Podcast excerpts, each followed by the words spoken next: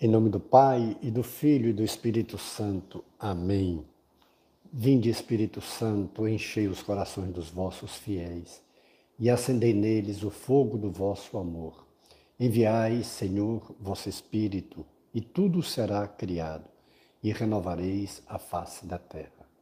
Oremos, Deus que instruístes os corações dos vossos fiéis com a luz do Espírito Santo Fazei que apreciemos retamente todas as coisas, segundo o mesmo Espírito, e gozemos sempre de Sua consolação. Por Jesus Cristo, Senhor nosso. Amém.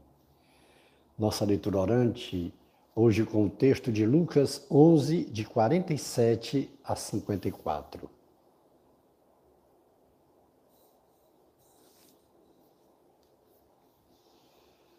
Disse Jesus: Ai de vós que edificais os túmulos dos profetas, enquanto foram vossos pais que os mataram. Assim, vós sois testemunhas e aprovais os atos dos vossos pais. Eles mataram e vós edificais. Eis porque a sabedoria de Deus disse: Eu lhes enviarei profetas e apóstolos, eles matarão e perseguirão a alguns deles, a fim de que se peçam contas a esta geração do sangue de todos os profetas que foi derramado desde a criação do mundo, sangue de Abel até o sangue de Zacarias, que pereceu entre o altar e o santuário. Sim, digo-vos, serão pedidas contas a esta geração. Ai de vós, legistas, porque tomastes a ciência, a chave da ciência. Ai de vós, legistas, porque tomaste a chave da ciência. Vós mesmos não entrastes e impedistes os que queriam entrar. Quando ele saiu de lá, os escribas e os fariseus começaram a persegui-lo terrivelmente e a cercá-lo de interrogatórios a respeito de muitas coisas, armando-lhe ciladas para surpreenderem uma palavra de sua boca. Palavra da salvação. Glória a vós, Senhor. Ai de vós que edificais os túmulos dos profetas enquanto foram os vossos pais que os mataram. A hipocrisia, a hipocrisia é aquilo que demonstra uma coisa sem ser. Eles perseguem os profetas, matam os profetas, depois edificam túmulos.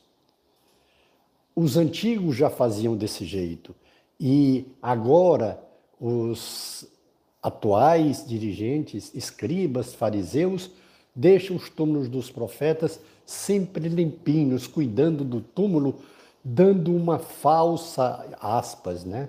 Uma falsa aparência de que eles se condoem, eles que é, se sensibilizam com a morte dos profetas, quando na realidade eles, a exemplo do que querem fazer com Jesus, querem tirar do seu caminho todo aquele que contrarie a sua maneira de ser, de viver, de anunciar a, a Sagrada Escritura, anunciar os livros sagrados, porque eles só fazem da boca para fora.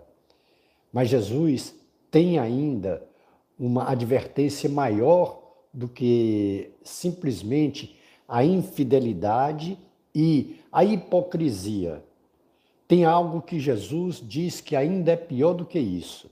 Se a hipocrisia já é algo terrível, condenável, sobre todos os aspectos, e precisa ser renunciado e passar a viver retamente, passar a viver sem fingimento, mas tem algo ainda pior. São os legistas que, além de não serem fiéis à lei dada por Deus, ainda inventam outras leis, criam novas leis. E olha o que é que Jesus diz. Ai de vós, legistas. E aqui, legistas, quem é? Só os legistas de dois mil anos atrás? Não. Todo e qualquer legista. Legista é aquele que está com a lei, que quer proclamar, é, é, fazer uma lei, aquele que quer trazer uma lei e aprovar segundo o que ele pensa. Então, isso é um legista. Quer fazer um novo decreto de uma lei segundo o que ele pensa. Tomar, aí Jesus diz: tomaste a chave da ciência. E aí nós temos que ir para o início de tudo, lá para Gênesis. Gênesis 2, logo depois que Deus cria o homem, aí Deus diz para o homem, versículo 16 e 17 do capítulo 2 de Gênesis. E Yahvé, Deus, tomou o homem e o colocou no jardim do Éden para cultivar e o guardar. Colocou no jardim do Éden. O Éden ali, a terra paradisíaca, a terra onde tudo era submisso ao homem, onde tudo havia ordem, não havia as catástrofes, não havia a falta de chuva, não havia o excesso de chuva, tudo era em ordem. E Deus colocou o homem ali no centro de tudo, como o Senhor de toda a criação, para o cultivar e o guardar. Para o cultivar e o guardar. E a Deus, Deus deu essa ordem ao homem, deu esse mandamento: podes comer de todas as as árvores do jardim. Podes comer de todas as árvores do jardim. Mas da árvore do conhecimento do bem e do mal, da árvore da ciência, não comerás, porque no dia em que dela comerdes, terás que morrer. No dia que dela comerdes, terá que comer. Aqui Jesus está dizendo: ai de vós legistas, porque tomastes a chave da ciência. Jesus está indo lá para Gênesis, aquela lei que ele, com o Pai e o Espírito Santo, um só Deus em três pessoas, deram à humanidade. O homem não pode querer ter a ciência do bem e do mal. O homem não pode querer ter a ciência de tudo, porque isso é próprio de Deus.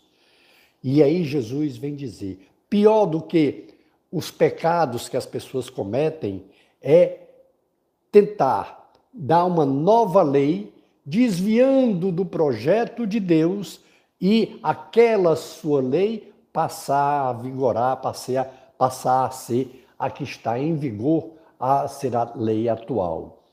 E Jesus dizia: vocês mesmos não entram e impedem ainda os que querem entrar, porque deixam de viver a lei dada por Deus, fecham a porta e ainda barram os outros que antes poderiam seguir a lei de Deus e não essa lei de vocês, essa lei humana. Vale a pena nós pensarmos em nós, é o segundo passo. Jesus está mostrando aqui que a hipocrisia é horrível, ele está nos convidando a deixar de termos ações hipócritas, de termos atitudes hipócritas, de termos uma vida de fingimento e sermos autênticos. Alguns dias a gente rezava com o texto de Natanael, quando Jesus dizia: Eis o autêntico israelita, onde não há fingimento, onde não há hipocrisia. É isso que nós precisamos também fazer da nossa vida para que Jesus também olhe para você, olhe para mim e diga: Eis aí um verdadeiro cristão, onde não há hipocrisia, onde não há fingimento, onde não quer aparentar uma coisa que não é. Jesus nos exorta hoje a deixarmos a aparência, deixarmos de viver de aparência e passarmos a ser. Não que Jesus esteja incentivando que a gente deixe de. continue a ser ruim e aparente ser ruim mesmo como é. Não é isso. Jesus está querendo dizer que a gente, em primeiro lugar, se arrependa das ações más, se converta e aquela aparência que a gente tem de bom moço, de bom cidadão, de boa cidadã, a gente o seja de fato. Que a aparência a gente continue com ela, mas que seja verdadeira, que não seja fingida. Não é agora pronto, então aparentar e viver, assumir a ruindade. Não, não é isso. Porque a hipocrisia é aquele que é ruim e, quer ser bom, que demonstra ser bom. É aquele que é pecador e demonstra santidade. Que esse nosso demonstrar de desejo de santidade seja de fato a nossa luta pela santidade.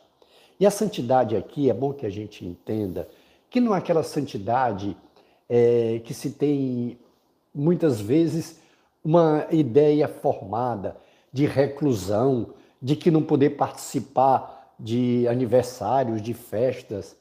Não é isso. Felicidade e santidade se confundem.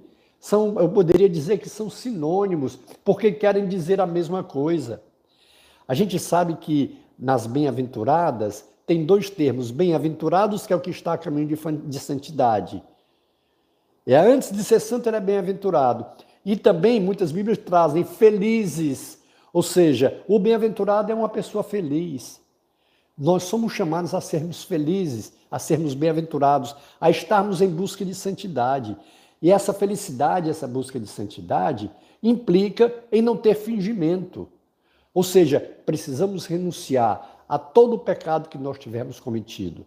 Sim, porque Jesus, o nosso Salvador, o nosso Redentor, o poder dele é infinitamente maior do que qualquer pecado que nós possamos ter cometido. Então, o convite de Jesus, em primeiro lugar, é o nosso arrependimento, o pedido de perdão e passarmos a viver aquilo que de fato a nossa luta interior está fazendo por onde. Deixarmos de ser fingidos, deixarmos de ser hipócritas. Mas tem ainda um mal maior que o Senhor quer que nós não caiamos nele. É querermos ser legistas. É nós queremos dar o nosso pensamento um cunho de autenticidade, de veracidade e de verdade. E aí, querer legalizar o mal. Vou dar um exemplo clássico e claro aqui. Um grande mal um grande pecado, um dos maiores deles, é o aborto. Porque um dos mandamentos é não matar. E aqui, no aborto, além de ser um homicídio, está em descumprimento do não matar do mandamento, é um assassinato, mas pior ainda, de uma criança indefesa, de uma pessoa sem nenhuma defesa, sem nenhuma possibilidade de defesa. Então, é um pecado que ganha uma conotação maior ainda desse não matar, quando isso se dá no ventre da mãe, no ventre da mulher, quando mata, quando assassina uma criança. Mas tem um pecado mais grave do que esse. É quando quer ser legista, quando quer legalizar o aborto. A legalização do aborto é justamente o que aqui a, a palavra de Deus o Senhor está dizendo, versículo 52, ai de vós legistas, ai de vós que querem legalizar algo que não pode, ai de vós que tomam a chave da ciência, que querem legalizar o assassinato, que querem legalizar o aborto. Ai de vós, porque isso é o pior de todos os pecados. É querer se arvorar do poder de Deus é querer tomar para si algo que é próprio de Deus, de determinar não só o que essa pessoa pode, mas as outras pessoas também podem. Por isso que Jesus diz: vós mesmos não entrastes no reino e ainda impedem outras pessoas de entrar. Veja que coisa terrível quando nós queremos assumir um papel de legista. Eu dei um exemplo aqui de aborto. Mas não é só o aborto, são muitas outras situações. Isso quer dizer que o cristão, ele tem que, antes de tudo, não pode ir só pelo que é legal. Nós precisamos, além do que é legal, o que é moral, o que é ético. Então nós não podemos simplesmente porque isso é lei, então eu posso fazer. Não uma lei, acima de tudo, ela deve ser para preservar o bem-estar do ser humano. Qualquer lei que venha contra o bem-estar do ser humano, essa lei deve ser abominável, porque aí é alguém assumindo o papel de legista. E hoje Jesus é muito claro com os legistas. Vamos fazer uma pausa daqui a pouquinho para a gente refletir. O que, que o Evangelho, a palavra de Deus, a palavra de Jesus Cristo, nosso Redentor e Salvador, está nos falando agora. E em seguida, faça um compromisso. Esse é o terceiro passo. Vamos dar uma pausa na oração e faça o seu compromisso, depois a gente volta.